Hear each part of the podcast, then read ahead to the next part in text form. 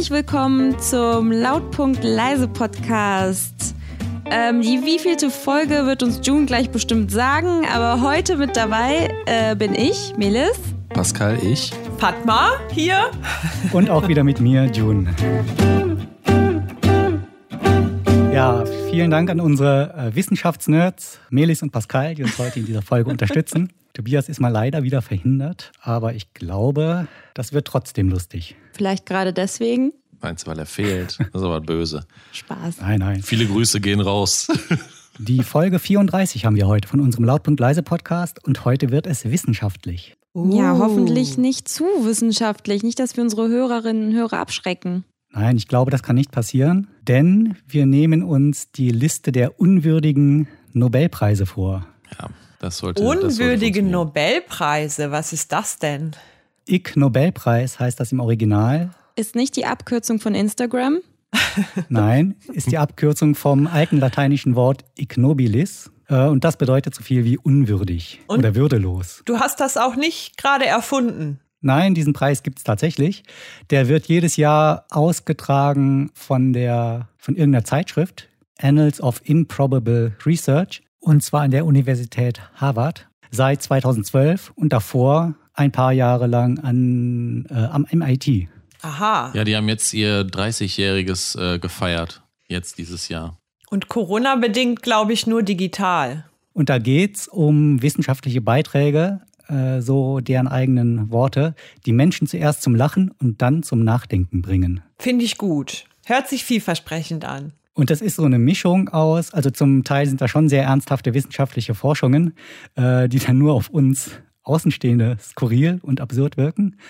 Äh, manchmal ist, versteckt sich auch so ein bisschen Satire oder so da drin, habe ich den Eindruck. Aber das äh, werden wir gleich feststellen. Ich bin gespannt, was ihr da so ausgewählt habt. Ja, da gibt's ja eine Liste von zehn Preisträgern dieses Jahr und die gehen wir alle durch und erläutern dann kurz, worum es da geht und was wir davon halten. Und wie viel wir davon verstanden haben. Genau. Also wir machen eigentlich die Peer Review dann. Stimmt. Die sind die. Experten, die schauen, ob das sich so nicht lohnt. ganz. Vielleicht werden wir ja dann zur 31. Verleihung auch eingeladen. Das wir wäre cool. beurteilen die Preisvergabe. Ich meine, äh, es gibt da zwar eine Jury, die die Preise vergibt, aber irgendjemand muss ja auch die Jury kontrollieren, das ist ja klar. Ganz genau, ganz genau. Ja, dann lass mal loslegen. Ich bin gespannt. Äh, Aber zum Thema Wissenschaft muss ich noch eine Sache unbedingt loswerden, weil ich da nämlich sehr aufgeregt bin. Erzähl. Und zwar wurde vor ein paar Tagen, habt ihr das nicht gelesen, äh, auf der Venus ein Molekül entdeckt in Mengen, die man da nicht vermutet hätte. Ach, doch, so das am Rande. Normalos normalerweise nicht mit. Also Eher so, die, am Rande. eher so die Nerds, die kriegen das mit. Ja, und jetzt wollen die da irgendwie hinreisen, nicht wahr? ah, oder doch? Nein, man hat nämlich das Molekül Phosphin entdeckt. Das besteht aus äh, einem Phosphoratom und drei Wasserstoffatomen. Und das kommt wohl hauptsächlich dann vor, wenn irgendwelche Bakterien, äh, also Ausscheidungen von bestimmten Bakterien oder Mikroben. So, und jetzt hat man aber in der Atmosphäre der Venus so viel davon entdeckt, dass das durch äh, vulkanische Prozesse oder so nicht mehr erklärbar ist. Und jetzt steht halt die Vermutung im Raum. Es könnte Leben geben auf der Genau, Venus. dass es da Leben geben könnte, das ist die eine Möglichkeit oder die einzige andere Möglichkeit. Dass es da irgendwelche chemischen oder physikalischen Prozesse gibt, die man einfach noch nicht verstanden hat. Liebe Bewohner und Bewohnerinnen der Venus, bringt euch in Sicherheit, ihr wurdet entdeckt. Und ähm, weil es nur diese beiden Möglichkeiten gibt, finde ich das sehr, sehr spannend, denn in jedem Fall äh, wäre das ein ganz großer, also in meinen Augen, eine ganz große Entdeckung für die Wissenschaft. Das ist natürlich interessant. Ja, welche Auswirkungen hätte das für uns, ne? Also, Also ich finde, es hätte unter anderem die sehr lustige Auswirkung, dass wir ja immer vermuten, dass auf vielleicht auf irgendeinem ganz weit entfernten Planeten sich Leben entwickeln könnte. Und wenn man jetzt auf der Venus welches finden würde, das wäre der Planet, der der Erde am nächsten ist. Ist das so? Was fände ich schon mal ein bisschen ironisch, ja, ist so. Ah, okay. ja, man denkt da immer an etwas ähm, weiterentwickelte Lebewesen, ne? Deswegen, ähm, aber das würde ja auch schon so gelten. Vielleicht sind das die Ausscheidungen von weiterentwickelten Ja. Lebewesen. Genau. Die gehen dann eh nur zum Scheißen, gehen jetzt zur Venus. Ist nicht auszuschließen. Ach, Eine dritte Möglichkeit habe ich aber noch vergessen. Vielleicht ist es ja auch nur ein Messfehler. Ach so. Sollte man ja niemals Uh. ausschließen. Okay, Das wäre aber natürlich die langweil langweiligere Möglichkeit. soll ja den Besten passieren. Ach so, ja, spannend. Also jetzt ist es spannend. Ich hatte bisher immer nur so mit einem halben Auge die Schlagzeile gesehen und äh, habe aber nicht genauer drauf geguckt. Aber jetzt macht das etwas mehr Sinn. Ja, ich denke, man würde jetzt als nächsten Schritt auf jeden Fall versuchen, mal dahin zu kommen und Proben nehmen. Mal sehen, ob man was findet. Ist nur gar nicht so leicht, weil die Venus so heiß ist, dass äh, die das Metall zerfrisst, wenn, wenn man da Raumsonden hinschickt. Ja, der, der Musk, der, dem wird auch schon irgendwas einfallen, glaube ich. Ja, ja, der macht das schon. Der hat auch super Glas entwickelt, was man nicht einwerfen kann. Dann schafft er das auch. Hoffentlich nicht. Wissenschaft macht's möglich. Ja, ich glaube, dass wir aber mit unserem äh, Ig Nobel Prize, dass wir da noch ähm, interessantere Sachen ähm, entdecken können. Also als ich da heute reingeschaut habe, ähm, da äh, gibt es schon einiges zu entdecken, glaube ich, wo wir darüber diskutieren können. Ja, okay, dann fangen wir doch einfach mal an. Fangen wir mal mit der Liste der Ig Nobelpreisträger an. Insgesamt sind zehn Preise ne, vergeben worden. Es sind insgesamt zehn Preise vergeben worden, genau. Und der erste Preis, also ich habe das hier äh, auf Englisch auf der Webseite, heißt Acoustics Prize. Also da geht es wohl um Akustik, schlussfolgere ich, messerscharf. Okay. Und zwar heißt die wissenschaftliche Arbeit A Chinese Alligator in Heliox Formant Frequencies in a Crocodilian. Also es geht darum, auf Deutsch gesagt, äh, dass man ein Krokodil in ein Becken mit Helium gesetzt hat und einfach mal geguckt hat, was dann passiert. So, der Hintergrund ist, man weiß, dass Alligatorweibchen nur größere Alligatormännchen als Sexualpartner ähm, akzeptieren. Und jetzt fragt man sich, wie erkennen die denn, dass das Krokodilmännchen, das da ruft, größer ist als sie selbst? Oder dass es zumindest mal ein großes Krokodil ist? Mhm. Mhm, mit den Augen. Könnte genau, man mit den meinen. Augen vielleicht. Aber wenn das Männchen halt ähm, da im Urwald irgendwo versteckt ist, unter einem Bananenblatt, dann kann man das ja nicht sehen. Dann Und die Vermutung schwierig. ist jetzt, die Vermutung ist halt, dass die Größe äh, sich an der Stimme oder an den Rufen selbst ähm, ablesen lassen. Also dass die Größe da irgendwie kodiert ist. Okay. So, und jetzt wird's ein bisschen kompliziert. Bei diesen Geräuschen, die so ein Krokodil macht, wusste man bis vor kurzem noch nicht, dass die auch äh, aus Resonanzen bestehen, die im Mund- und Rachenraum entstehen, wenn die ihre Stimmbänder bewegen. Also es war wissenschaftlich einfach noch nicht nachgewiesen. Ist das Mhm. bei uns eigentlich auch so? Wisst ihr das? Bei Menschen ist das auch so, ja, ja. Ah ja, okay. Also der Ton, wenn du sprichst, der wackelt dann so in deinem Mundraum hin und her. Genau. wird dann reflektiert und das sind dann die Resonanzen. Und beim Krokodil, ich weiß jetzt nicht, warum man auf die Idee kommt, dass das beim Krokodil nicht so wäre, weil das hat ja auch einen Mund. Aber die Wissenschaft ist ja da manchmal sehr genau, solange das noch niemand nachgewiesen und gemessen hat, äh, ist es halt noch nicht nachgewiesen. Weil die vielleicht nicht so oft sprechen. Ja, hätte das vielleicht sogar die, also wäre die möglich, würde die Möglichkeit bestehen, dass ein Krokodil reden könnte? Jetzt schweift man nicht hier vom Thema ab. Nein, also, ja, das, darum geht's ja. Es gibt ja Tiere, die, die hätten eigentlich gar nicht die Möglichkeit, äh, biologisch zu reden. Und jetzt das Krokodil oder der Alligator ist ja ein Unterschied, ähm, vielleicht schon. Weißt du? Für die Zukunft Ja, wäre das vielleicht. wichtig. Vielleicht erfahren wir das nächstes Jahr in der Liste 2021. Okay. So, aber wenn du jetzt nachweisen kannst, dass äh, die Brunftlaute eines Krokodils auch Anteile von Resonanzen, die im Rachenraum und im Mund entstehen, enthalten, dann kannst du sofort sagen, dass wahrscheinlich die Größe des Krokodils auch in der Stimme mit enthalten ist. Weil äh, die die Größe des Mundraums und Rachenraums ja auch von der Größe des Krokodils selber abhängig ist. Und klar erzeugt das dann auch andere Resonanzen. Und jetzt gilt es nur darum, nachzuweisen, dass überhaupt Resonanzanteile in diesen Rufen drin sind. So, und dafür hat man das Krokodil halt in Helium gelegt, um zu sehen, ob sich die Stimme verändert. Weil man weiß, dass diese Re- Resonanzen unter Helium-Einfluss anders sind, also beim Menschen beispielsweise höher. Dann hast du diesen Chipmunk-Effekt, wenn du Helium einatmest und dann sprichst. Und beim Krokodil ganz ähnlich. Und wenn sich die Stimme ändert, dann weiß man, da sind Resonanzanteile drin und zieht dann den Schluss, dass die Weibchen möglicherweise an der Stimme halt die Größe des Krokodils erkennen können. Ja, dieser ähm, Beweis ist jetzt erbracht worden? Naja, es ist jetzt im strengen Sinne eigentlich kein Beweis, aber eine Vermutung. Der Beweis ist nur, die Größe eines Krokodils ist jetzt als Information irgendwie in den Geräuschen, die ein Krokodil produziert, drin. Ob das Weibchen die jetzt äh, so gut analysieren kann, ist natürlich, also weiß ich nicht, weiß wahrscheinlich niemand.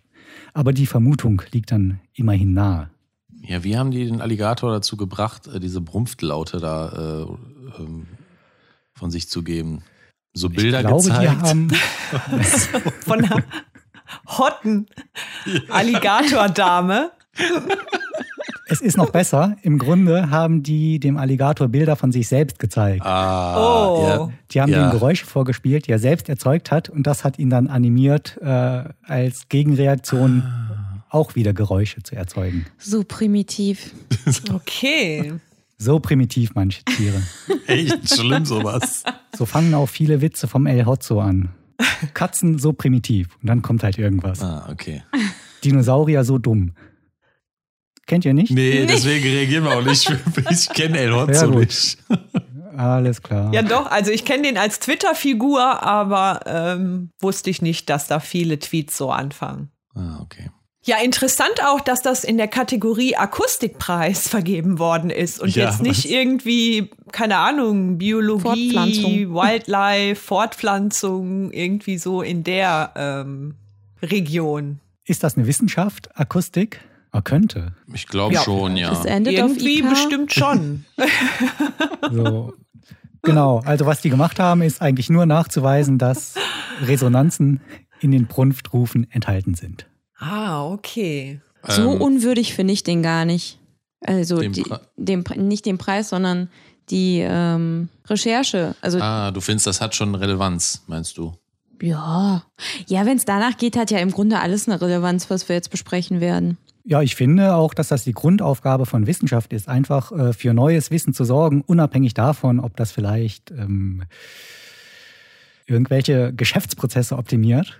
Das stimmt. Das ist das ganze Prinzip von Geisteswissenschaften. Also danach darfst du nicht gehen. Also, Ich muss jetzt auch direkt an einen Anwendungsfall denken für Krokodildamen, die vielleicht nicht so gut hören.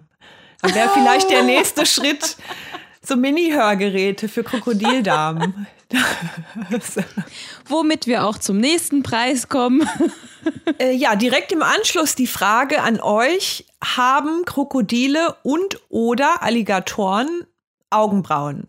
Ich glaube, die haben noch nicht mal Haare. Außer auf den Zähnen vielleicht. aber wie sollen die sich denn da so, wie sollen die ihre Augenbraue so anheben, wenn die Alligatordame dann so heranschwimmt?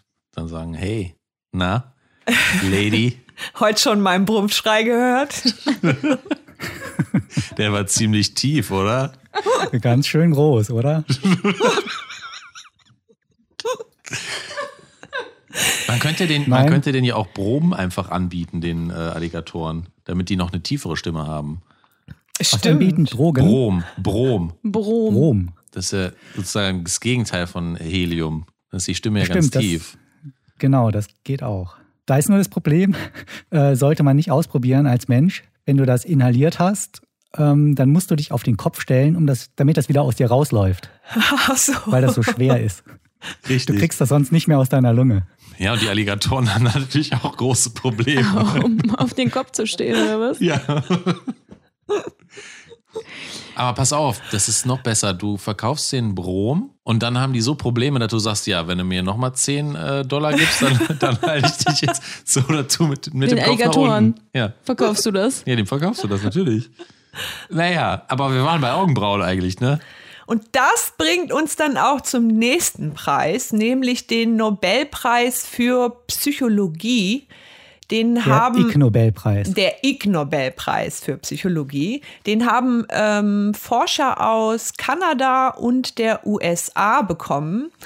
Und die haben angeblich möchte ich sagen, beziehungsweise die haben eine Methode entwickelt, mit der man Narzissten anhand ihrer, anhand der Untersuchung ihrer Augenbrauen identifizieren kann. Und das funktioniert zuverlässig? Ja. Oder war das nur so ein Experiment, was da ausgetestet wurde? Ja, ein bisschen schade war, äh, das ist so, ähm, ja, wie so, wie so ein Taschenspielertrick. Also wenn du erfahren wolltest, wie denn diese Methode aussieht, musstest du erstmal dieses Studienpapier kaufen. Und das habe ich dann nicht gemacht. Daher weiß ich nicht genau, wie diese Methode funktioniert. Da würden meine Augenbrauen ja hochgehen, wenn ich das sehen würde. Also laut Studie sind deine Augenbrauen, Pascal, definitiv keine narzisstischen Augenbrauen, denn ich habe das, also falls ich das jetzt richtig verstanden hatte, ähm, kommt es auf die Dichte und auf die Dicke an. Also je dicker, äh, beziehungsweise je markanter, desto eher hat man narzisstische Züge. Ähm, ah. So hatte ich das verstanden. Ich hoffe, ich habe es nicht Also falsch du verstanden. sagst mir auch gerade, ich, äh, Pascal, du hast keine narzisstischen ähm, Augenbrauen. also meine Augenbrauen selbst sind nicht narzi- narzisstisch. Ich kann aber selbst auch äh, dick und äh, dicht sein. Richtig? Habe ich das richtig verstanden? Nein, Nein. genau das Gegenteil hatte ich eigentlich versucht zu erklären. Anscheinend hat es nicht geklappt. Nein, ich wollte eigentlich nur sagen, dass ähm, die Augenbrauen an sich ja nicht narzisstisch sein können. Sondern der Mensch. Genau, richtig, ja, genau, richtig, Gut, richtig. Dann haben wir uns alle richtig verstanden. Genau.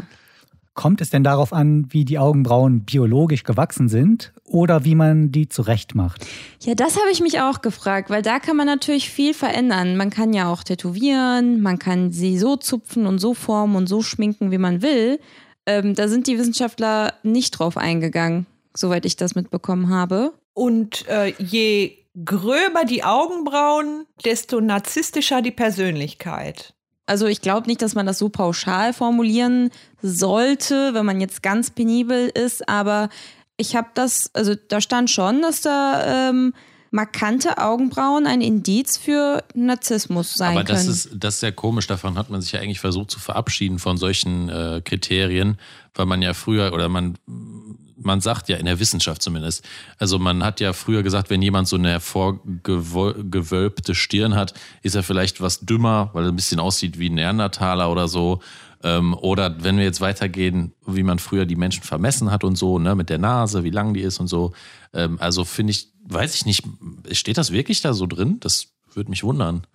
Ich habe ich hab immer gedacht, es geht um die Stellung der Augenbrauen und wie man reagiert auf Aha. eigene so. Aussagen. Oder das habe ich, so würde ich das eher verstehen können. Dann würde ich sagen, okay, das kann ich noch irgendwie nachvollziehen. Aber so, Wäre schon sehr gewagt, glaube ich. ja. Also Ja, ich hatte nur stimmt. ganz kurz reingeschaut und da stand halt ähm, äh, mit den Augenbrauen, ähm, da könnte man halt, wie, wie hieß nochmal dieser, diese Art von Narzissmus? Grandioser Narzissmus. grandioser ähm, Narzissmus.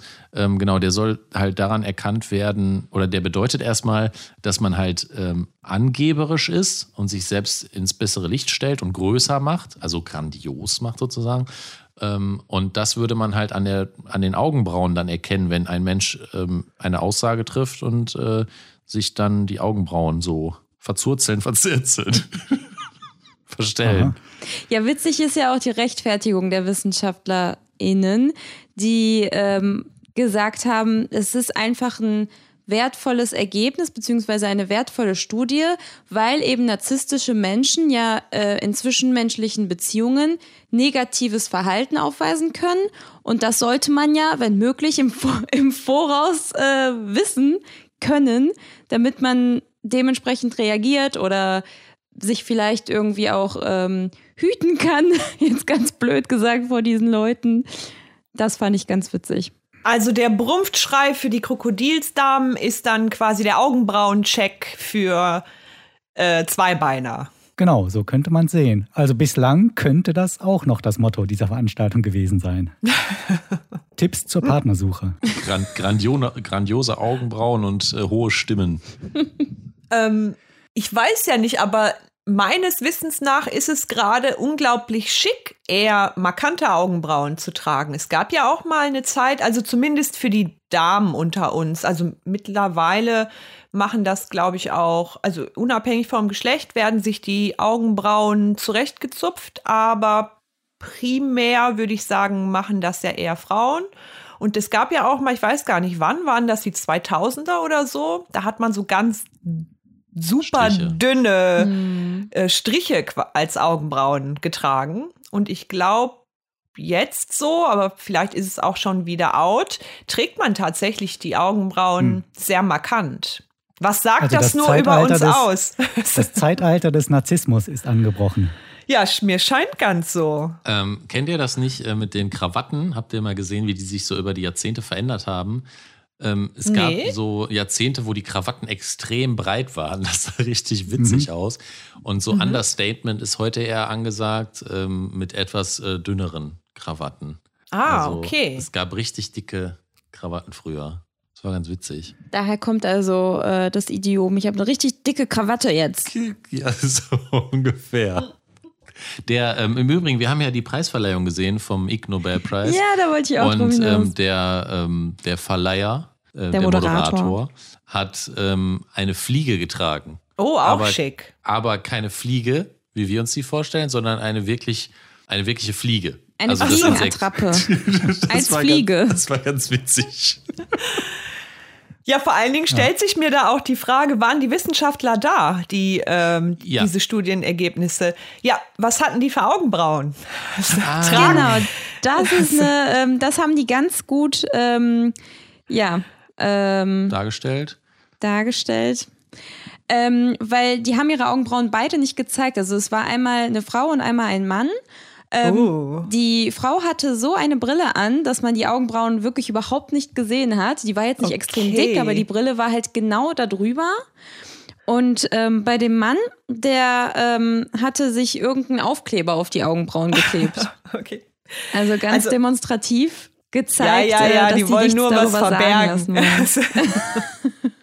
also es klingt ein bisschen wie eine Karnevalsveranstaltung. Je mehr ihr äh, davon erzählt, desto mehr drängt sich mir dieser Eindruck auf.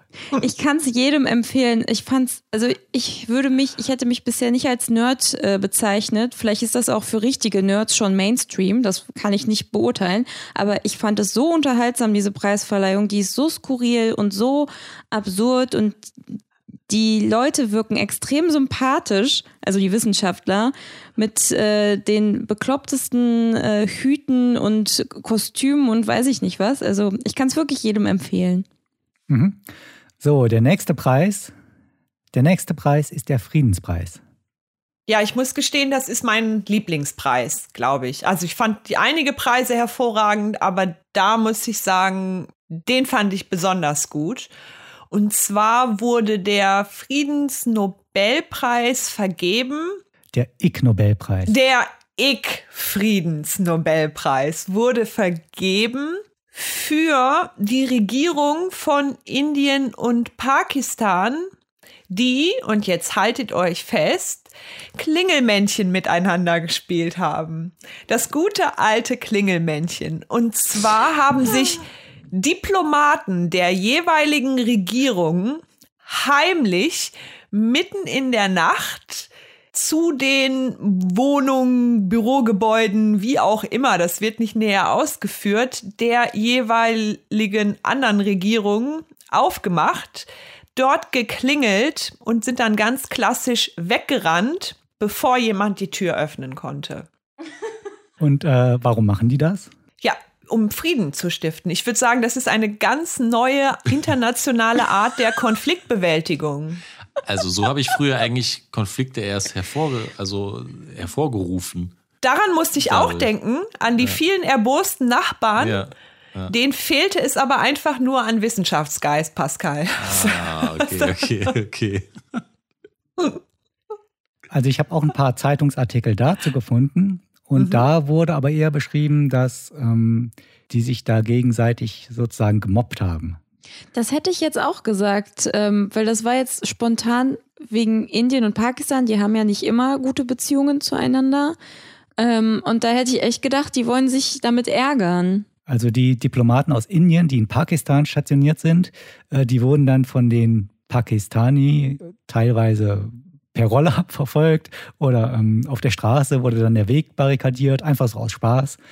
Äh, oder nachts ähm, klingelte da öfter mal jemand an der Tür und oh. lief dann einfach weg. Und das haben dann beide gemacht, gegenseitig. Also beide Länder haben sich das gegenseitig angetan. Aber um sich zu ärgern. Ja. Das heißt, der, die Kategorie Frieden ist da vielleicht doch ein bisschen satirisch gemeint? Wahrscheinlich, ja. Naja, auf der einen Seite. Auf der anderen Seite die könnten sich ja auch mit Bomben bewerfen oder einen bewaffneten Konflikt austragen oder sich gegenseitig umbringen. Da finde ich, Klingelmännchen beieinander zu machen, um sich ein bisschen zu ärgern und Streitigkeiten zu haben, ist ja auch durchaus was Normales. Finde ich durchaus einen gangbaren Weg. Ich glaube, die Welt wäre ein viel schönerer Ort, wenn Leute, die Konflikte miteinander haben, das oder Regierungen vielmehr, das so miteinander austragen würden. Wie grandios wäre das denn? Weißt du was, ich werde das versuchen bei unseren Nachbarn. Oh Gott. Also meinst du, die beiden Länder, weil die Beef haben, haben die irgendwann mal gesagt, komm, jetzt lass uns das irgendwie klären, aber wir brauchen schon irgendein Ventil, äh, um unsere Abneigung gegeneinander zu zeigen. Jetzt haben wir zwei Möglichkeiten. Wir machen Krieg oder wir machen Klingelmännchen. Genau. Und ich weiß ja nicht, wie ihr das seht, aber ich finde, Klingelmännchen ist da eindeutig die bessere Variante. Also dieser, dieser berühmte Spruch, äh, make äh, Klingelmännchen not war, das kommt eigentlich daher, ja? Ist das so? Make Klingelmännchen great again, Genau, dachte ich jetzt das- sehr. Ja, das ist was anderes. Aber falls äh, die beiden Länder dann doch äh, auf das jeweils andere Land irgendwann mal in ferner Zukunft, wer weiß, wie sich das entwickelt, äh, ihre Atombomben runterwerfen, dann wird vielleicht die Geschichtsschreibung sagen, und angefangen hat das damals alles mit harmlosen Klingelstreichen. Oh je. Ich hoffe, das werden die Bewohnerinnen der Venus nicht hören und dann denken, oh mein Gott, erst Klingelmännchen und daraus passiert dann sowas. ja, das sind ja manchmal die banalsten Gründe, Ja. aus denen heraus sowas passiert. Die Frage ist natürlich, ob so ein, ähm, ein Klingeln vielleicht je nach Uhrzeit auch was ganz, ganz Schlimmes assoziiert bei den Menschen, bei den Bewohnern. Also ich kann mir vorstellen, dass man da schon einen Schreck bekommt, je nach ähm, Wohnsituation vielleicht auch. Ähm, Und dass das deswegen tatsächlich sehr, sehr ärgerlich ist. Ja, ich kann mir auch vorstellen, dass das halt nicht wahrscheinlich, aber dann ist der ganze Scherz ja weg, ne? Also ähm, Ja, ich, das stimmt. ähm, ich glaube nicht, dass schon, das war schon kein Klingelmännchen, das wäre schon, war schon eher so ein Klingelmann, ne? Das war schon eher was, was ernster gemeint. Also man ist da auch mit ernster Miene hingegangen, hat geklingelt und ist dann wieder zurückgelaufen und ähm, hat dann gesagt, so, jetzt aber, ne? Jetzt habe ich es dir aber gezeigt und nicht, wie wir das früher gemacht haben, so lachend weg, äh, haha, und dann hinter dem Das nächsten wäre ja auch Bildschirm viel zu schön. Nee, das, das wären ja nur Kinderstreiche, aber das hier, hier handelt es sich ja um Klingelterrorismus. Das ist ja was ganz, eine ganz andere Kategorie. Da müssen wir vielleicht direkt ein eigenes Ministerium für begründen. War denn da bei der Preisverleihung auch jemand da? Nein, da war keiner da. Ah, kaum wird's politisch, kommt keiner. Wahrscheinlich war es tagsüber und die mussten da schlafen, weil die ja abends wieder raus mussten zum, für, für, zum Klingelmänner, zum Klingelmänner machen. Weil die den ganzen Tag so müde sind aus irgendwelchen genau. Gründen. Nee, da war keiner da und wir haben auch später nochmal einen Preis, da war auch äh, keiner da. Aber sonst waren die Wissenschaftler waren alle da. Schade, ich hoffe, das setzt sich noch durch zur Konfliktbewältigung. Okay. Physikpreis ist der nächste Preis. Ja, da möchte ich euch direkt mal fragen, wie sehr kennt ihr euch über Würmer aus? Mit Würmern, Regenwürmer und so. Ja, genau. Regenwürmer und Konsorten. Also es gibt Regenwürmer. Das weiß ich. Also, wir brauchen jetzt auch gar nicht so weit ins Detail zu gehen. Ich bin ja auch beim besten Willen keine Physikerin. Aber was ich witzig finde, ist, dass mir direkt eine Anekdote aus meiner Kindheit einfällt zu Regenwürmern, weil ich die im Kindergartenalter in meiner äh, Regenjackentasche gesammelt habe. Oh. Und ich kam dann aus dem Kindergarten mit einer Tasche voller Regenwürmern, die ich mich dann aber zu Hause nicht mehr getraut habe, rauszuholen. Warum nur? Das kann ich mir heute auch nicht mehr erklären. Weißt du denn noch, warum du die gesammelt hast? Das kann ich mir auch nicht erklären. Ja, ganz klar, in eine Regenjacke gehören Regenwürmer. Also, Das sorry, stimmt. Also, Das Vielleicht stimmt. war ja. das die Intention, aber ich kann mich auf jeden Fall noch sehr gut an die Verzweiflung meiner Mutter erinnern, wie sie dann versucht hat, die Regenwürmer rauszukriegen. aber die hätte noch was ganz anderes machen können mit denen. Die hat die ja wahrscheinlich einfach zurückgesetzt auf den Boden, ne? Aber Genau. die hätte auch forschen können. Die hätte auch forschen können. Und das haben die WissenschaftlerInnen aus ganz verschiedenen Ländern gemacht. Und die haben sich gefragt, was passiert einem Wurm, beziehungsweise haben die vier verschiedene Arten von Würmern genommen. Also wahrscheinlich war da auch ein Regenwurm dabei, aber auch noch drei weitere Arten.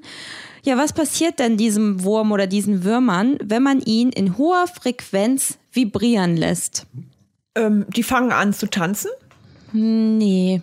Okay. Nein, also denen war wichtig zu wissen, äh, was passiert mit der Form des Regenwurms, genau, weil den Wissenschaftlern war bewusst, ähm, die bestehen aus einem großen Anteil an Flüssigkeit. Also die sind fast nur Flüssigkeit, die Würmer. Okay. Und ähm, daraufhin haben die dann gesagt, also dann haben die sich gedacht, wir lassen die Würmer jetzt mal ganz doll vibrieren und haben irgendwie für sich gesagt, okay, wir brauchen eine vertikale Vibration, während der Wurm horizontal liegt.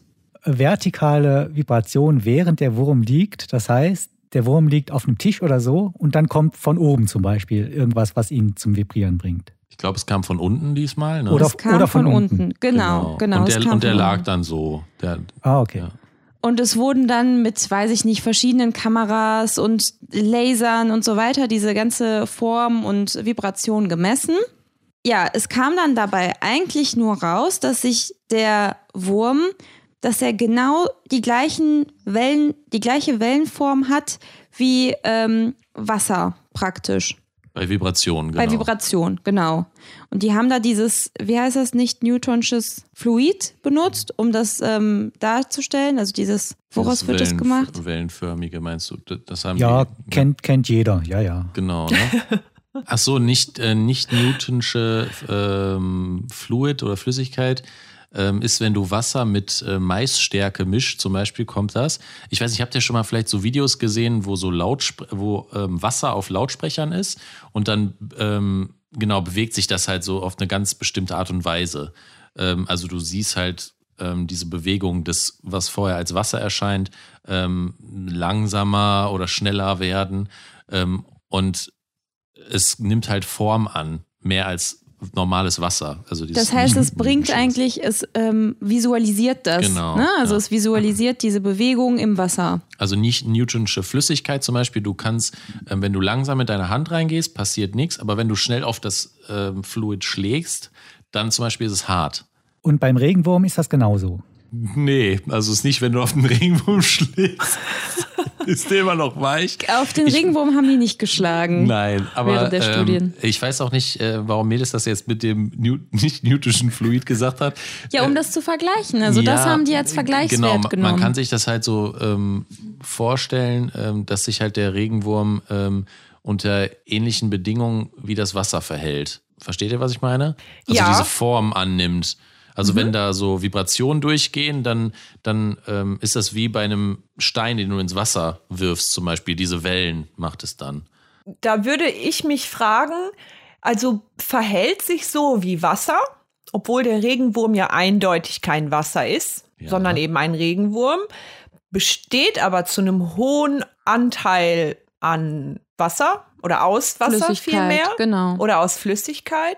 Weiß man, wie hoch der Anteil ist? Weil der menschliche Körper besteht ja auch zu einem sehr hohen Anteil wohl aus Flüssigkeit. Genau, könnte man doch einen horizontal liegenden Menschen auch mal vertikal mit Vibrationen beschallen. Also so war ich öfter mal in der Disco früher. ich muss sagen. Ja, es gibt ja in manchen Sportstudios, Fitnessstudios ja auch diese Vibrations-Stepper äh, genau. Stepper oder wie man die nennt. Da kannst du dich auch draufstellen, du vibrierst einfach Ja, und die danach ganze fühlt sie Zeit. sich auch wie ein Regenwurm eigentlich, ne? Ja, zu wie viel Prozent muss man aus Flüssigkeit bestehen, damit das noch funktioniert? Also eine, genau, eine genaue Prozentzahl kann ich euch nicht nennen, aber wahrscheinlich ist da ganz schön viel Flüssigkeit drin. Aber was war jetzt der Hintergedanke ähm, hinter diesem Experiment? Das habe ich mich auch gefragt jetzt. Ist da so ein Forscher eines Morgens aufgewacht und dachte sich, hm, wie groß ist eigentlich der Unterschied zwischen Wasser und einem Regenwurm? Da müssen wir doch jetzt mal was herausfinden. Ja, vor allem haben sich das ganz schön viele gedacht, ne? Also Australien, Ukraine, Frankreich, Italien, Deutschland, Großbritannien, Südafrika. Die scheinen ganzen alle, Forscher waren alle plötzlich mit diesem Gedanken aufgewacht zu sein. Okay, ja, wieder mal ein Beispiel für sehr schöne, aber im Grunde auch sinnlose Forschung. So Du meinst ich das wohl, mal für du mich meinst einordnen. wohl überflüssig. Oh. Ja, gut. Äh, was ist der nächste Preis? Dafür gibt es auf jeden Fall einen extra Preis für Wortwitz. Der Ig Nobelpreis für Ö Ökonomie, nicht Ökonomie, wurde ebenfalls an ein Forscherteam, Forscherinnen-Team vergeben. Ähm, das sind Forscher aus vielen unterschiedlichen Ländern dran beteiligt gewesen. Und die haben einen Zusammenhang herausgefunden, dass es einen Zusammenhang gibt zwischen der Einkommensgerechtigkeit beziehungsweise Ungerechtigkeit eines Landes und der Häufigkeit, wie oft sich Menschen auf den Mund küssen. Je ungleicher die Vermögen beziehungsweise je ungleicher die Einkommen, also die Löhne in einem Land verteilt sind, desto häufiger küssen sich die Personen dieses Landes auf den Mund. Und ähm, ich habe jetzt eine gute und eine schlechte Nachricht. Die gute Nachricht ist, die Einkommen in Deutschland sind relativ gerecht verteilt. Also sozusagen auf Platz zwei ist Deutschland, zumindest gemessen an den Ländern insgesamt 13, die teilgenommen haben. Und jetzt könnt ihr euch ja dann fast schon ausmalen. Die schlechte Nachricht ist, es wird hier relativ wenig geküsst. Kann man sich das so ganz banal, ganz blöd erklären, indem man sagt, je ungleicher die Einkommen, desto eher bestehen diese Anziehungskräfte zwischen Menschen, weil man sich interessanter findet, weil man weit, weil man mh, mm, anders lebt. Verstehe ich nicht.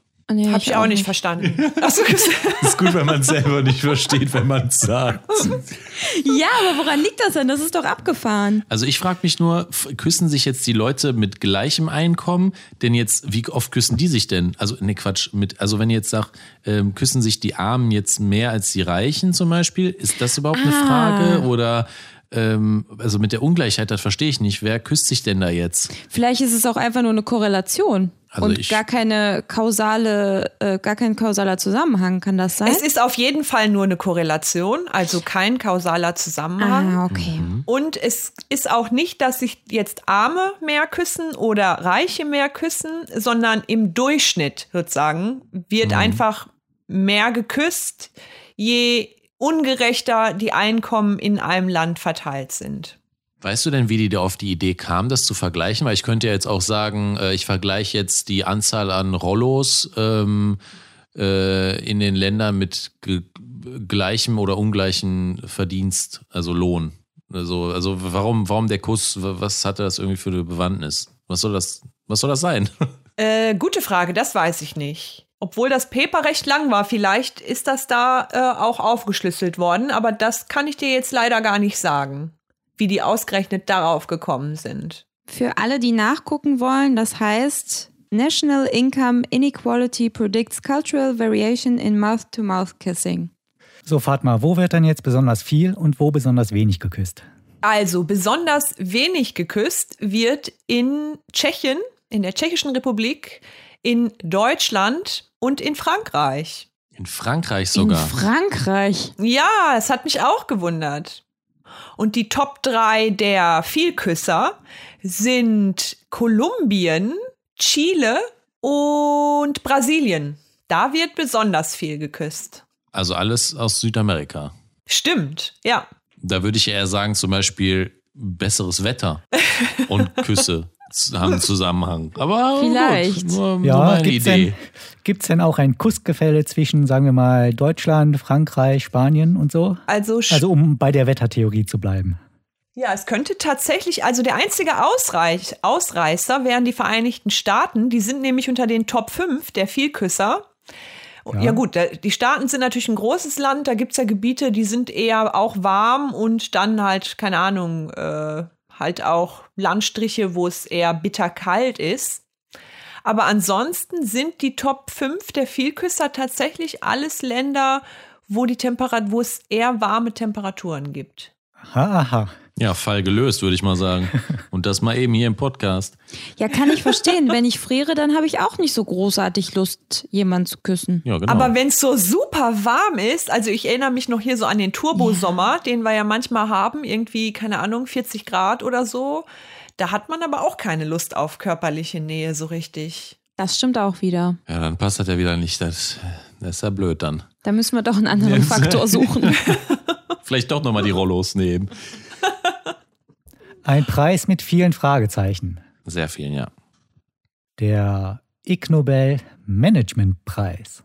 Kategorie Management. Auch ein großartiger Preis. Und zwar hat jemand in China einen Auftragsmörder beauftragt, um einen Mord zu begehen. Also um seinen der Job Auftragsmörder sollte jemanden ermorden gegen Bezahlung für den Auftraggeber.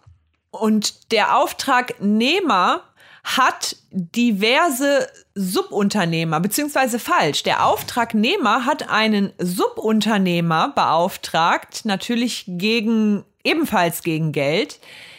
Dieser zweite Auftragnehmer, also der Subunternehmer, hat einen weiteren Subunternehmer beauftragt, auch für diesen Mord. Und das soll insgesamt weitergegangen sein bis zum fünften Auftragsmörder die allesamt den Auftrag bekommen haben, diese Person umzubringen. Dabei rumgekommen ist allerdings gar nichts, weil diese Person offenbar trotz der vielen Subunternehmer nicht umgekommen ist. Und die Aufgabe wäre ja dann beim letzten Subunternehmer hängen geblieben. Also beim, beim letzten Killer, müsste man ja sagen. Subunternehmer klingt jetzt etwas vornehm. Ja, die waren ja auch sehr vornehm. Die haben ja auch keinen getötet, ne? Genau, und der letzte, der hat ja dann anscheinend seinen Job nicht richtig gemacht. Den anderen kann man ja keinen Vorwurf machen. Den Das kann man stimmt. keinen Vorwurf machen, genau. Den, den letzten beißen die Hunde. Ich meine, die anderen vorher, die äh, haben ja selbst gesagt, nein, Mord, damit möchte ich nichts zu tun haben. Das soll mal jemand anders machen. Das muss man ja eher noch positiv hervorheben. Ich weiß auch gar nicht, ob die Subunternehmer voneinander wussten. Wahrscheinlich nicht. Nee, ich glaube auch nicht. Wahrscheinlich wussten nicht alle voneinander, denn sonst hätte man ja gleich den am Ende engagiert für viel weniger Geld. Stimmt. Was ich mich ja die ganze Zeit gefragt hatte, war, wo ist denn jetzt die Wissenschaft da dran? Aber ähm, das sind ja keine Wissenschaftler gewesen, die das gemacht haben. Das waren ja wirklich äh, einfach Auftragsmörder beziehungsweise äh, Leute, die ihren Job weitergegeben haben und ähm, die Kohle einkassiert haben. Und die wurden dann bepriesen, ist richtig, oder? Ja, genau. Ja, vielleicht, weil die so vorbildlich dieses Managementprinzip äh, angewendet haben, das man ja häufig, vor allen Dingen in größeren äh, Unternehmen findet, äh, wo das durch ganz viele Hierarchien weitergegeben wird und, und am Ende kommt nichts bei rum. Und das haben die, glaube ich, äh, ganz Zur Perfektion gebracht. hervorragend äh, genau vorgeführt, wie das funktioniert. Ich, äh, ich habe es mir leider nicht genau angeguckt, ähm, jetzt mal so als Zwischenruf, ähm, aber da war auch noch irgendwas, pass auf, ich habe es ich rausgefunden, ähm, weil die Person, die umgebracht werden sollte, wurde vom Lech äh, letzten Auftragmörder angerufen und wurde gefragt, hör mal, ähm, ich will dich nicht umbringen, kannst du nicht einfach so tun, als wärst du tot? Und, ähm, Ja, klar. ja. Der Mann willigte ein. Mutmaßlich erleichtert meldete Ling seinem Auftraggeber Vollzug, der wiederum seinen Auftraggeber informierte und so weiter. Bis letztlich auch der, ähm, der den Auftrag als erstes gegeben hat, äh, ge äh, gegeben hat, davon erfahren hat. Ah, okay. So. Das waren aber ziemlich schlaue Köpfe. Ja, ja. Vor allem der Letzte, der das Und, weitergegeben der, hat. und, der, und, der, und das Opfer, also das vermutliche Opfer, ähm, hat sich dann aber, hat dann bei der Polizei, hat sich dann gemeldet und gesagt, also da wollte mich aber jemand umbringen, beziehungsweise fünf Leute oder wie viel das waren. Ja, genau. Also so ist das dann aufgegangen. Weil ich Ja. dachte auch, wie ist das denn rausgekommen? Und äh, weißt du, ich, ich kann ja auch sagen, warum der zur Polizei gegangen ist, weil nämlich der letzte Auftragskiller sich nicht Ja. an die Regeln der Ökonomie gehalten hat. Ja. Der hätte nämlich das Opfer auch noch zum Teil bezahlen müssen, dafür, dass es sich halt totstellt. Und der wollte dann das Geld für sich alleine haben. Weil das Opfer muss, Stimmt. äh, wenn es sich totstellt, muss ja mitarbeiten. Und ganz umsonst? Nee, so geht's ja nicht. Aber wie soll er denn die Münze teilen? die eine Münze, die übrig geblieben ist, meinst du? Wahrscheinlich. Hätte er nur einen Kredit aufnehmen müssen. Es geht um ein bisschen mehr. Äh, ja, ging wohl ein bisschen mehr. Weiß man denn, wie viel der Auftraggeber gezahlt hat, um diesen Mord ausführen zu lassen? Also wie viel er dem ersten bezahlt hat? Der Immobilienentwickler Tan Yuhui aus Nanning in der Gongxi-Provinz, bla bla bla, 2 Millionen Yuan, 250.000 Euro. Also der erste sollte dafür 250.000 Euro bekommen. Dann der nächste für ähm, der hat dann 770.000, äh, wer ist das? Juan? Juan? Juan ist ein bisschen eher so spanisch. Juan. ähm, der andere 700.000 Yuan, der nächste 100.000 Yuan ähm, und dann, das war's, glaube ich, dann irgendwie. Okay, also der erste hat 250.000 Euro bekommen. Genau. Mhm. Aber so Pi mal Daumen äh, dann jemanden angestellt für 100.000 Euro, der das für ihn übernimmt. Genau, der letzte hat 13.000 Euro bekommen. Okay, ja, was ich interessant finde, also dem ersten, dem war es ja dann anscheinend 100.000 Euro wert, dass er diesen Mord nicht begehen muss. Ja. Richtig. Aber das waren schon Auftragsmörder. Genau, das äh, finde ich jetzt äh, ein bisschen seltsam. Das ist ja sein täglicher Job, dass er da ähm, gegen Bezahlung Leute umbringt. Und 100.000 Euro ist ja jetzt auch nicht gerade wenig Geld. Vielleicht kam ihm diesmal was dazwischen. Ja. Okay, 250.000 davon hat er 100.000 abgegeben. Und derjenige, wie viel hat der dann wiederum abgegeben? Also erstmal waren es ja 2 Millionen Yuan, dann waren es 770.000, dann hat er dem anderen für 700.000, ähm, also hat er eigentlich 70.000 Yuan nur noch behalten. Oh, das finde ich aber fair. Das finde ich sehr fair. Für Ja. die Vermittlung nur 10% genommen. Ja, Im Gegensatz zu dem ersten, ja. ja, und der letzte hat ja dann 100.000 Yuan bekommen. Also wieder weniger, viel weniger. Ja, ja, klar. Also wenn man sich die, die Hände halt nicht selber dreckig machen will, dann sourced man einfach aus. Ne? Ich weiß nicht, aber wenn es am Ende dann doch nicht hinhaut, das ist natürlich gefährlich. Deswegen sollte man auch immer darauf achten, dass es dann am Ende doch funktioniert. Aber das scheint da nicht der Fall zu sein. Aber ich habe jetzt mal eine Frage. Im Grunde war es ja doch kein richtiges Management. Also es ist ja nicht vollbracht. Genau, das war ein fehlgeschlagenes Management. Richtig, das heißt, das ist auch wiederum eine, ein satirischer Preis. Ja, ironisch gemeinter, ja, eigentlich. Genau. Ja. Mhm. Ja, so Weil es gesehen. ist ja kein richtig gutes Management gewesen, sonst hätte es ja geklappt. Da kann man nur hoffen, dass es in China eine gute Verbraucherzentrale gibt, die dann den ursprünglichen Kunden auch entsprechend schützt. Richtig, ja. Auf der anderen Seite wurde ja ein Menschenleben gerettet, auch wenn es Ah. vielleicht nicht so intendiert war. Ah, du meinst, wenn schlechte Leute durch Missmanagement aus Versehen Leben retten, dann ist das auch einen Preis wert. Und dann doch wieder gutes Management. Vielleicht doch dann Friedens-Ig-Nobelpreis. Was ist ein Entomologe? Das habe ich mich Und auch das- gefragt. Das ist ein Insektenkundler, ein Insektenforscher. Ah, Okay, der nächste Preis ist nämlich der Preis für Entomologie. Genau, und den hat ein Wissenschaftler bekommen aus den USA.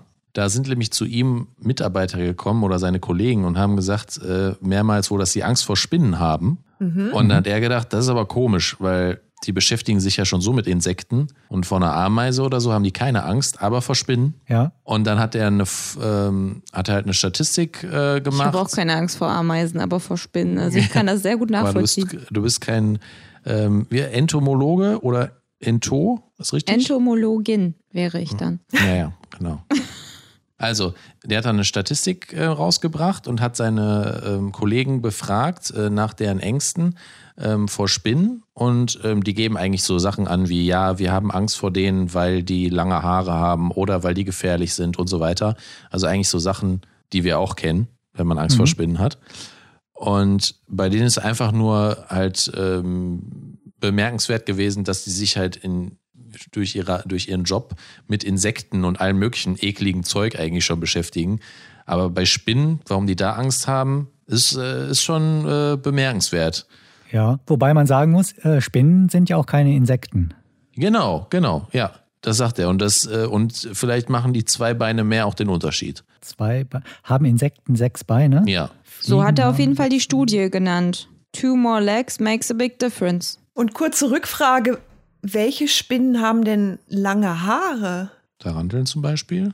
Also im Sinne von behaart. Die haben viele, Genau. viele Haare. Okay, jetzt nicht so eine. Ach, du dachtest jetzt an so einen Löwenmähne. Wullekopf. So, so langes Haar. Beim, beim Balztanz auch ganz äh, gern gesehen.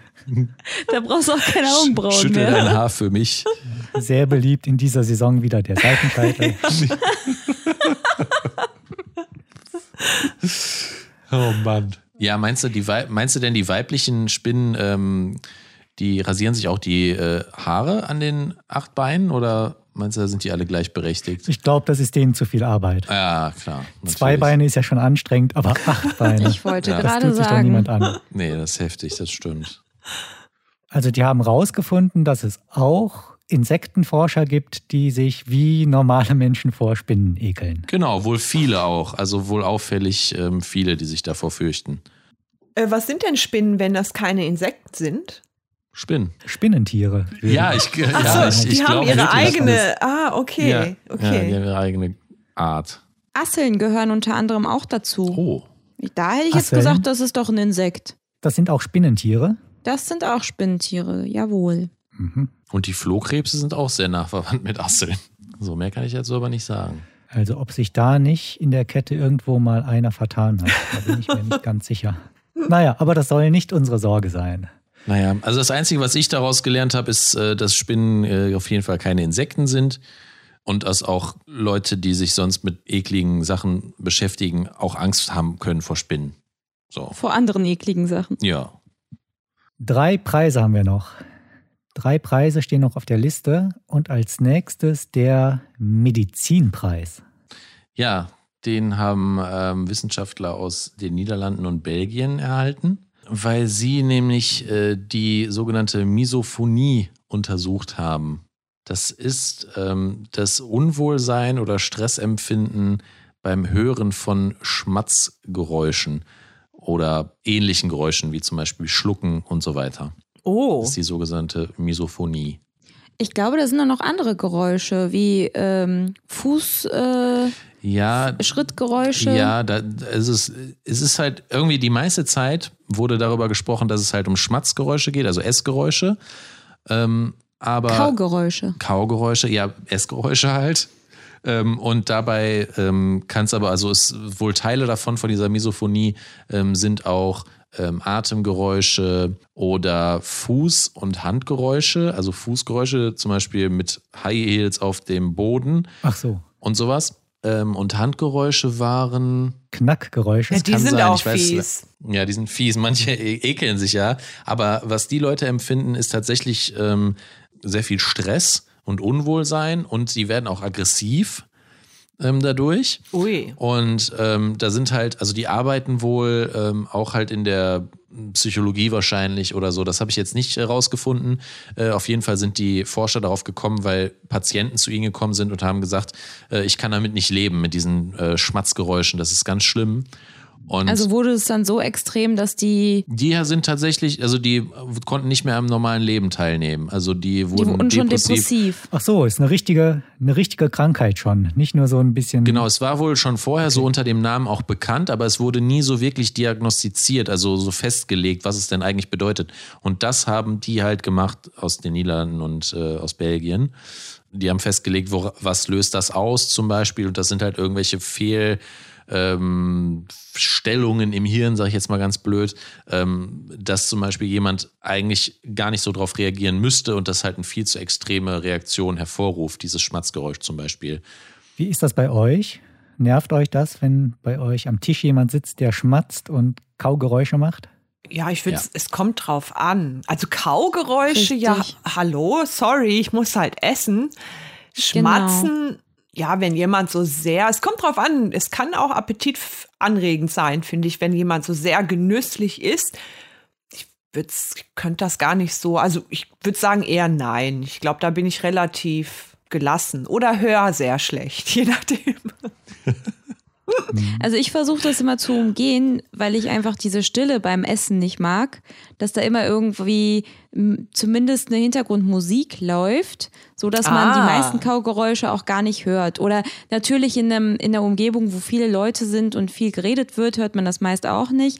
Aber so in der Stille essen, wo ich weiß, andere könnten auch meine Kaugeräusche hören, wäre mir auch ein bisschen unangenehm. Aber wer hört denn Kaugeräusche? Also ich ähm, habe mir, ähm, ich konnte mich sehr gut mit diesem äh, Preis identifizieren, also in der ganzen Liste, weil ähm, als ich das erste Mal darüber gestolpert bin, das ist schon ein bisschen länger her, diesen Begriff gab es ja schon länger, da habe ich gedacht, ach, Ich bin nicht alleine, weil ich finde das wirklich so schlimm. Ach also ich so, bin okay. jetzt nicht, ich bin, ich muss mich jetzt nicht isolieren von der Gesellschaft, ähm, aber ähm, Aber ein bisschen Aggression spürt man schon, aggress- ne? Ja, aggress- also ich werde ich werd schon, ich kann schon innerlich sehr unruhig werden und sehr aggressiv werden, dass ich das wirklich kaum mehr aushalten kann. Wie versuchst du das dann zu beheben? Das haben die im Übrigen auch gesagt, wie man sowas beheben kann, dass man äh, jetzt nicht Tabletten nehmen soll oder so, sondern man kann sich andere Geräusche darunter vorstellen. Also so ein Schmatzgeräusch könnte ja zum Beispiel ein Reintreten in, äh, in Matsch sein oder so, weißt du? Ob das jetzt besser ist, weiß ich nicht. Vor allen Dingen so appetitlich. ne? ähm, ich habe es auch nicht so ganz verstanden. Also Stellen Sie sich doch einfach vor, Sie würden in einen Hundehaufen reintreten. So schön genüsslich. wenn der, an, während der andere So isst. programmieren wir ganz subtil Ihr Gehirn um. Ah, da, da interessiert mich jetzt auch gerade, warte mal, mag man die Geräusche auch von sich selbst nicht? Magst du deine Geräusche? Ja, also mir das ist mir egal. Aha. Ziemlich egoistisch, würde ich mal sagen. Ja, aber das fände ich jetzt gerade mal interessant, weil wenn dann äh, ist man natürlich auch schnell dabei, äh, dass man halt verhungert, ne? weil man sich davor selbst ekelt. Aber da äh, habe ich aber tatsächlich ähnliche ähm, Skills mir an, angeeignet, dass ich mir einfach vorstelle, tatsächlich, ähm, ich, würde, ich würde selber essen, dann ist das nicht so schlimm. Und dann bekommst du auch Hunger. Ja, natürlich. Ähm, oder, oder direkt selber mitessen, das, das hilft auch. Ähm, oder halt, also ich weiß nicht, wie es bei euch ist, aber wenn mich zum Beispiel irgendwie jemand hämmert, zum Beispiel in der anderen Wohnung, in der nächsten Ja. Wohnung, dann stelle ich mir einfach selber vor, ich würde selber, ich würde selber hämmern. Dann würde mich das ja auch nicht stören. Verstehst du? Und dann denkst du dir irgendwann, ach, ich habe aber viele Bilder. Hat ja gar keine Ahnung. Das muss sich unsere Nachbarin gestern Abend gedacht haben, als wir nämlich um 12 Uhr aus Versehen die Tür etwas lauter zugemacht haben. Kam zwei Sekunden später, hat sie alle Fenster zugeschlagen bei Ui. sich oben, um uns zu zeigen. Wink Das ist mit dem nicht richtig so. Soundfall. Ja, Vielleicht ist sie auch Misophon. ja Misophon, ja. Ich weiß auch Oder nicht. Misophob. Misophob. ich, keine Ahnung. Nee, aber ich finde das wirklich eine, ähm, eine schlimme Sache. Ich frage mich da, aber es gibt ja angeblich auch Kulturen, in denen das gerade auch höflich ist, zu schmatzen. Die Frage wäre, ob es da überhaupt Leute gibt, die Misophonie haben können. Also allergisch gegen Höflichkeit. Also die Frage ist, wie, wie entsteht Misophonie? Woran liegt es, dass wir, dass wir uns so gestört fühlen davon? Ist es eine kulturelle Sache? Ja, gute Frage. Auf jeden Fall hätten die es echt schwer, wenn die unter Misophonia leiden. In einem Umfeld, wo Schmatzen und Kaugeräusche erwünscht sind. Also ich zum Beispiel ähm, würde natürlich ganz souverän damit umgehen und denken, ach, das ist einfach eine andere Kultur. Gar kein Problem.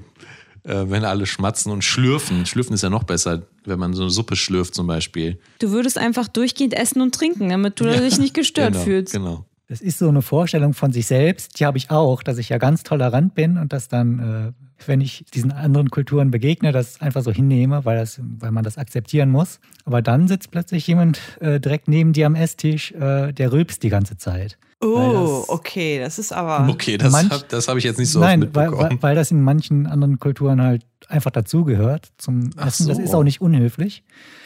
Aber dann wäre es bei mir zumindest schon so, dass ich dann das Weite suche, weil ich das schon unangenehm finde. Und da hört dann so ein bisschen die Toleranz, die man äh, glaubt, immer selbst zu haben, dann zumindest bei mir teilweise auch auf.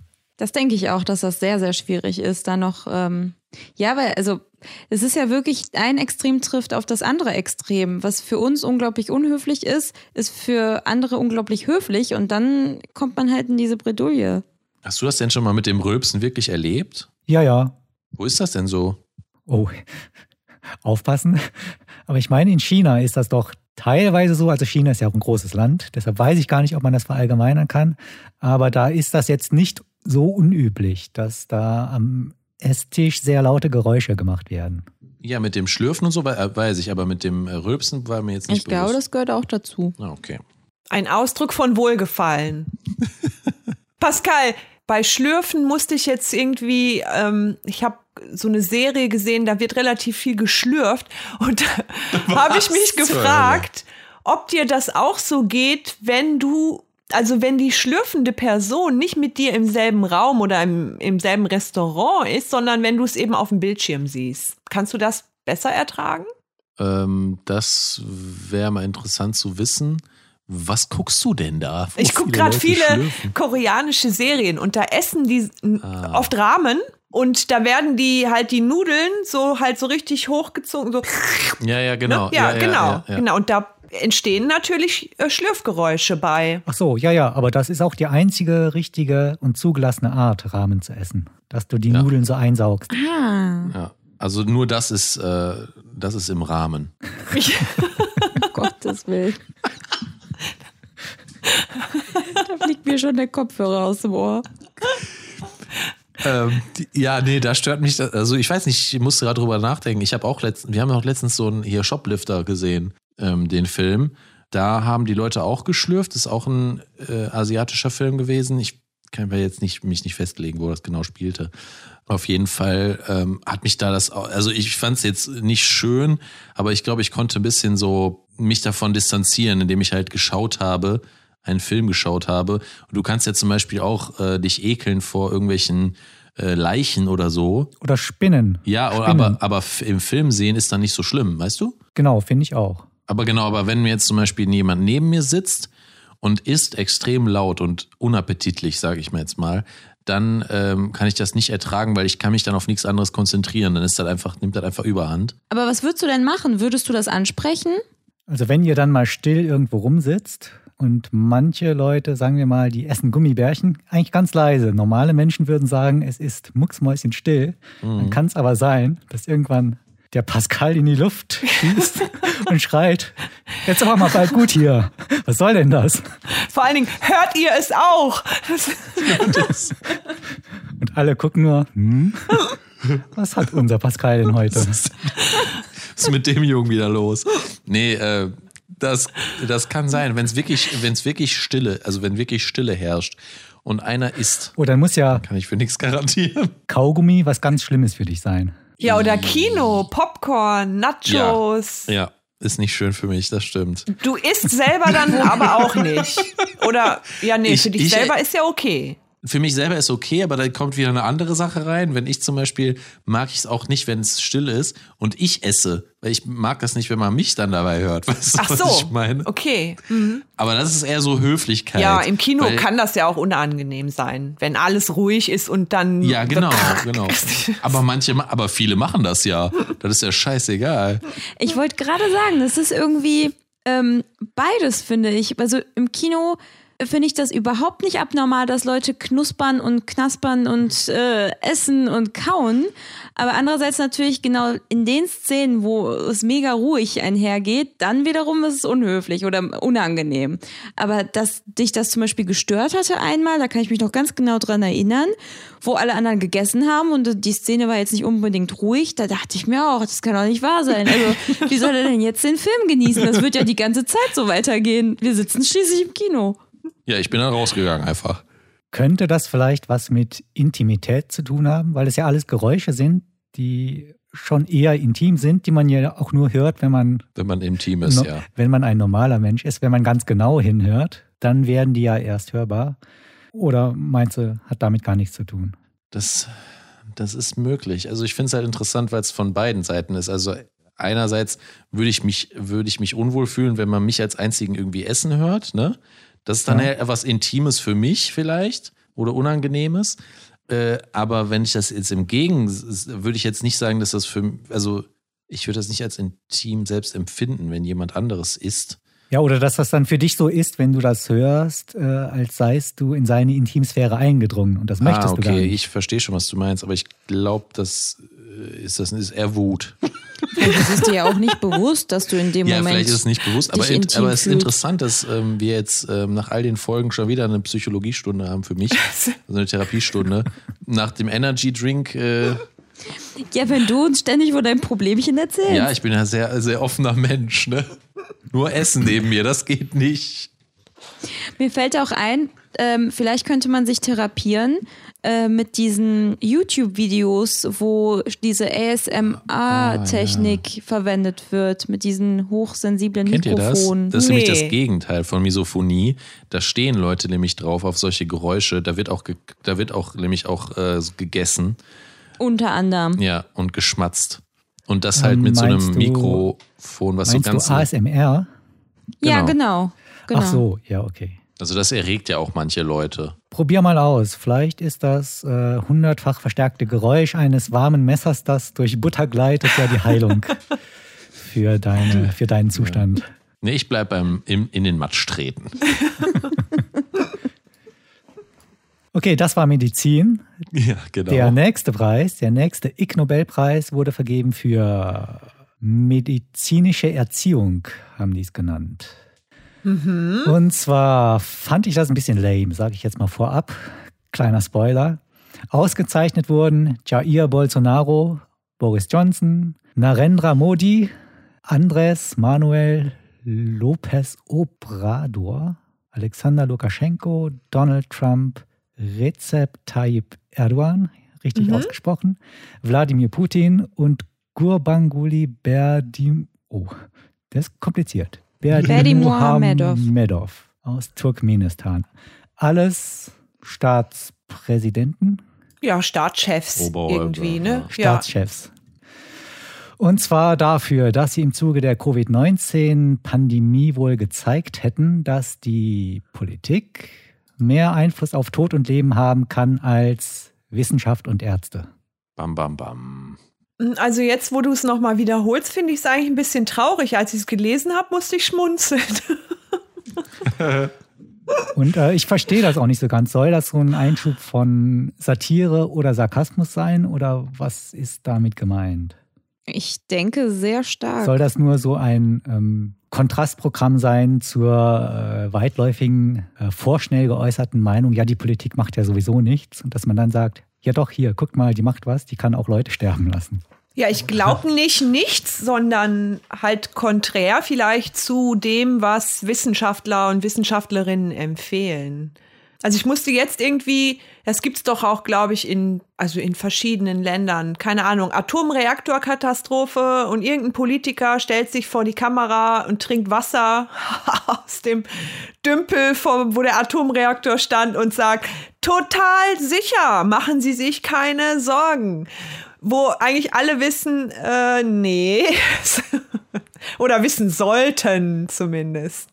Also, ähm, wie hieß der Preis nochmal? Was? Medical Education. Ah, okay, gut. Vielleicht ist Ja. es doch äh, ernst gemeint, jetzt wo ich so überlege, dass quasi NachwuchsmedizinerInnen wissen sollen, dass sie vielleicht doch nicht so viel Einfluss haben, wie sie denken. Ja, eher so, er, natürlich ist da ernst in diesem, aber es ist schon satirisch natürlich gemeint, aber es ist natürlich sehr, eine sehr ernste Angelegenheit. Weil wenn jetzt zum Beispiel der Trump ist herausgekommen, dass er es auch vorher schon wusste, dass Covid-19 äh, sehr gefährlich ist, sagen wir mal so, ähm, dass ähm, er das wusste und gesagt hat, ja, aber ich möchte den Leuten, ich möchte die Leute nicht in Panik versetzen, deswegen sage ich denen, das ist total egal und geht mal ruhig raus oder fordert die Leute auch auf, rauszugehen und sich zu treffen und so weiter. Dann ist natürlich, ähm, der hatte zum Beispiel sehr viel Einfluss darauf. Davon bin ich überzeugt. Auch Bolsonaro auch. Ja, eigentlich alle, die aufgelistet wurden. Ja. Ja, aber die beiden fallen mir halt selber ein. Bei jetzt zum Beispiel bei äh, Erdogan zum Beispiel weiß ich gar nicht. Das liegt daran, dass man die Zahlen nicht Ja, kennt. vielleicht. Ähm, aber ja, es gibt auf jeden Fall gute und schlechte Beispiele. Also da ist ja dann auch noch eine Notiz hinterlegt, die allerliebst ist. Ich weiß nicht, habt ihr das alle vor Augen? Und zwar, zwar da ist, wird Referenz genommen auf einen, beziehungsweise Alexander Lukaschenko, das ist jetzt dann schon der zweite Ich. Tata, tata, tata, Nobelpreis, den er bekommt. Und zwar hat er wohl schon mal einen bekommen, ähm, weil er es verboten hat, also he make it, making it illegal to applaud in public, also in der Öffentlichkeit zu klatschen, ähm, hat er offenbar mal verboten. Und fast noch besser finde ich, dass die dann mal einen Einarmigen inhaftiert haben fürs Klatschen.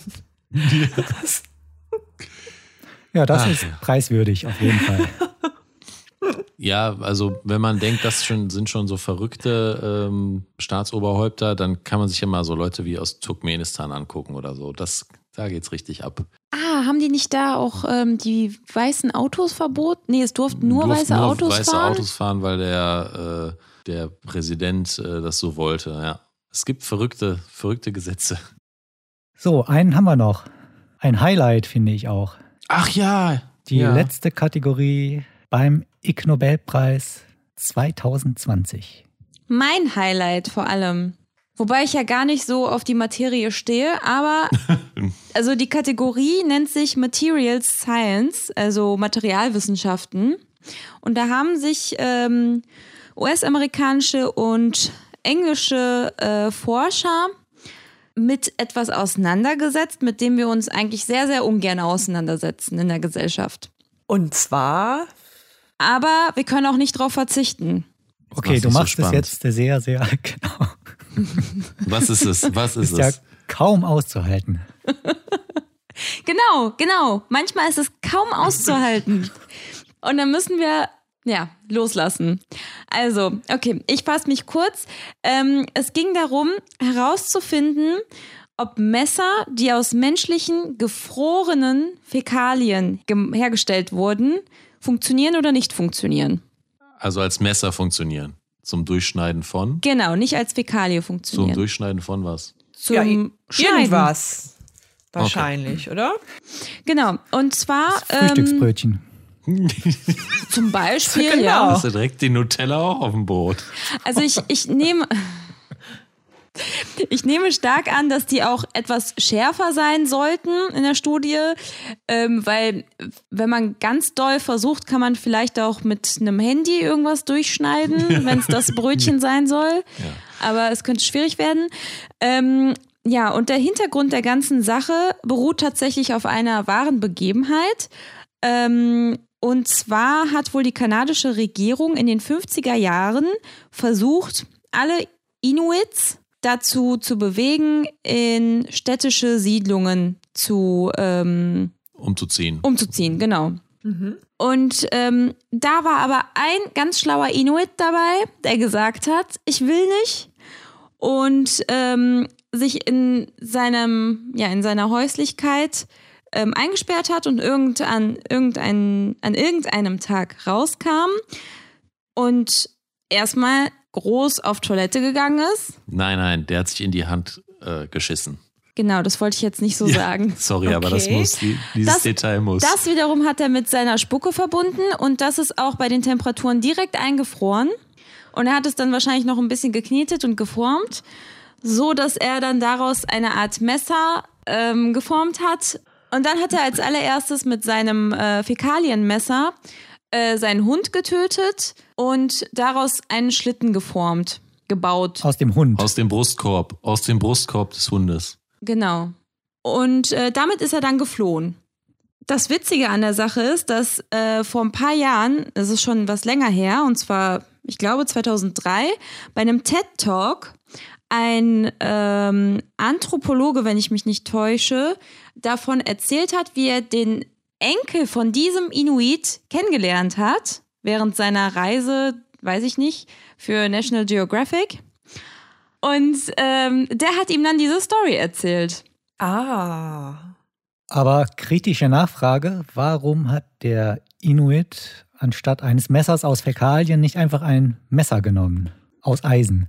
Genau, um quasi alle dazu zu zwingen, sozusagen, sodass keiner mehr ähm, eine andere Wahl hat von den Inuits, wurden denen, wurde denen eigentlich alles genommen. Also die hatten gar keinen Besitz mehr, keine Materialien, keine ähm, Kein Werkzeug Waffen, einfach, keine, ne? genau, kein Werkzeug, Ah, okay. damit sie definitiv in die Städte umsiedeln. Und der eine mussten. dachte, dachte sich, scheiß drauf.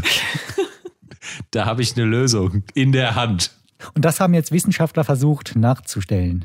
Ja, Aufgrund dieser Geschichte wohl auch, ähm, weil die ja bekannt wurde, ähm, haben die sich gedacht, ähm, das wollen wir aber nachprüfen, so wie Mythbusters, wenn ihr die Serie noch kennt. Ähm, haben die sich gedacht, das äh, Und zu welchem Ergebnis sind die gekommen? Ähm, ja, die haben herausgefunden, ähm, also das Messer funktioniert nicht als Messer. Man kann damit nicht gut schneiden.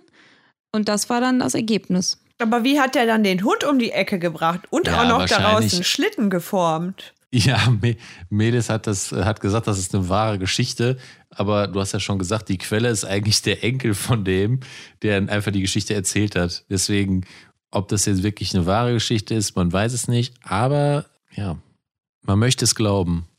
Wenn ich Wissenschaftler wäre, dann würde ich ja sagen, okay, menschlicher Code besteht zu so und so viel Teilen aus jedem Stoff, zu so und so viel Prozent aus einem anderen Stoff.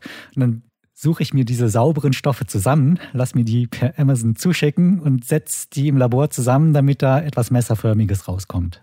Ja, so ist es nicht passiert. Also wir haben Bilder gesehen von diesen ähm, Behelfsmessern. Ähm, die sahen nicht wirklich messermäßig aus. Nee, überhaupt nicht. Also eher waren, so wie Steine, würde ich sagen. Ja, genau, aber so kann man sich ja eher vorstellen, wie er zum Beispiel dieses, dieses Messer geformt haben könnte. Ähm, da war einfach eine Seite war, ähm, die ist, äh, wurde halt ein bisschen verjüngt, also wie bei einem Messer halt. Und Ach so, okay. ja, das sind schon so die Details. Worauf ich eigentlich hinaus wollte. die haben doch ihren, ihre eigenen Fäkalien verwendet, oder? Hast du das habe ich mich auch gefragt. Also während der Preisverleihung saßen alle auf ihren Toiletten. Ah, okay, ich habe mir nämlich das Paper durchgelesen. Ah. Und dann fand ich so lustig, dass die auch beschrieben haben, dass die, äh, also zwei Leute haben dann wohl ähm, die anderen Forscher mit Material versorgt und dass die dann auch so eine ähm, spezielle Diät eingegangen sind, um das Leben im Eis nachzuempfinden. Also viel ah, ähm, gut, das, ja, okay. Proteine und so weiter. Also die haben im Grunde das gleiche gegessen. Wie die Inuits. Wie die Inuit. Und das macht ja eigentlich nur Sinn, wenn die dann wirklich auch ihre eigenen Exkremente verwendet haben, um diese tiefgefrorenen Messer zu bauen. In ja. der Tat. Und das sage ich, da sage ich äh, Respekt, was man so für die Forschung alles tun kann. Im Auftrag der Wissenschaft. Aber lieber arbeitest du mit deinen Produkten als mit denen von anderen. ja, ich kaufe nur regional ein. Support your locals. Ja, genau. Ja, okay. Also das hat äh, im Endeffekt dann aber nicht funktioniert. Oh Mann. Aber ist auf jeden Fall ähm, eine der lustigsten Geschichten, fand ich jetzt in dem ganzen ähm, IG-Nobelpreis. Ich, ich, ich, ich habe dich angesteckt. Wenn ihr das nicht gesehen habt, diesen, äh, diese Preisverleihung, äh, dann ähm, sollten wir eigentlich noch sagen, das ist wirklich, ich fand es wirklich bewundernswert. Diese ganzen Wissenschaftler, also alle, haben mitgemacht bei, diesem, bei dieser Preisverleihung. Äh, das war halt sehr selbstironisch und ähm, die haben zum Beispiel ja, zum Beispiel mit diesen Fäkalienmessern, die haben ja wirklich auf Toilette gesessen und haben diese Preise entgegengenommen. Also die haben das wirklich halt mit durchgespielt oder die mit den Würmern hatten irgendwelche ähm, Gummiwürmer. Äh, Gummiwürmer genommen und die haben irgendwie sich so Wurm-T-Shirts gemacht dafür und keine Ahnung. Also das war wirklich äh, durch und durch haben die alle Wissenschaftler haben mitgemacht. Die wussten, dass es viel Blödsinn in Anführungszeichen ist, aber das ist wirklich so ein, äh, die haben da Spaß dran. Ja gut, aber ich möchte an dieser Stelle nochmal betonen, das ist schon ernsthafte Forschung, die da betrieben wurde. Genau, also das ist ja, ja kein Quatsch, den die einfach ja. mal so zum Zeitvertreib gemacht haben, sondern nur diese Veranstaltung, die rückt das jetzt so ein bisschen in ein äh, eher lustiges Licht hinein. Ich finde, das ist auch super ähm, geeignet als Wissenschaftsvermittlung oder für ähm, weiß ich nicht, für Kinder zum Beispiel, dachte ich mir, das ist doch Stimmt. Die, das perfekte Medium. Man sagt auch immer, du sollst nicht mit Messer spielen. zum Beispiel. Kommt eine ganz neue Bedeutung. Nee, ich finde das Man echt. soll immer nur seine eigenen Messer benutzen. genau. Und das Messer nicht in den Mund nehmen. Oh Gott, ja, ganz wichtig. Das Messer nicht ablecken. Nee, verständlich, ja. Aber das Gute beim Fä Fäkalmesser ist ja, du kannst ja direkt die Toilette runterspülen. Das, das, das Vielleicht wäre das auch was für unsere Auftragsmörder. Ja, oh direkt Gott, die Beweise ja. vernichten. Oh mein Gott. Ja, erstechen kannst du bestimmt jemanden mit so einem äh, gefrorenen Köttel oder so. Ja, mit, mit so allem Gefrorenem. Ja. Ich habe zu wenig Ahnung von Materialwissenschaft, aber ich weiß gerade so, Ton wird doch irgendwie irgendwie durch Hitze gehärtet. Ja. Wird das auch mit Kacke funktionieren? Ja, da müsste es ja andere, müsste ja anders beschaffen sein. Das würde sie ja zum Beispiel einfach anfangen, wahrscheinlich weil da zu viel Wasser drin ist und so. Ja, nee, okay. Ich, ich würde auch sagen, es wird Ton flüssig. Ja, bei Ton ist ja auch, obwohl, nee, keine Ahnung, aber es hat einfach nicht die gleiche Konsistenz. Ja, das wäre dann auch eher ein Preis für oder ein Forschungsgebiet für jemanden, dessen Onkel irgendwo in der Wüste lebt, anstatt äh, auf einer Eisscholle. Richtig. gut, gut. Ja, dann würde ich sagen, das war jetzt mal unsere Ode an die Wissenschaft. Ja, vielen Dank, Wissenschaft, für, diesen ganzen, für diese ganzen Lacher und äh, hat uns wirklich auch zum Nachdenken angeregt, so wie es sein sollte. Ja, das war sehr gut. Ich hoffe, der Ick Nobelpreis bekommt noch viele Anhänger und ähm, ich habe mir die Show auch gar nicht angesehen. Ähm, das werde ich auf jeden Fall noch nachholen. Danke für den Tipp. Auf die Idee bin ich gar nicht gekommen, mir das anzuschauen. Obwohl ich ja gelesen hatte, dass das dieses Jahr auch ja online stattgefunden hat. Du kannst ja, Ja, auch die jeden Fall. alten, die sind auch aufgenommen worden. Also vom letzten Jahr zum Beispiel konnte man sich das auch noch angucken. Ah, okay. Das kann man dann sozusagen durchstreamen an einem Abend. Statt Netflix und Chill einfach ich und chill. Okay, das war's wirklich für heute. Wir hören uns nächste Woche wieder. Ich hoffe, es hat euch gefallen. Macht's gut. Bis dahin. Ciao. Tschüss. Tschüss. Tschüss.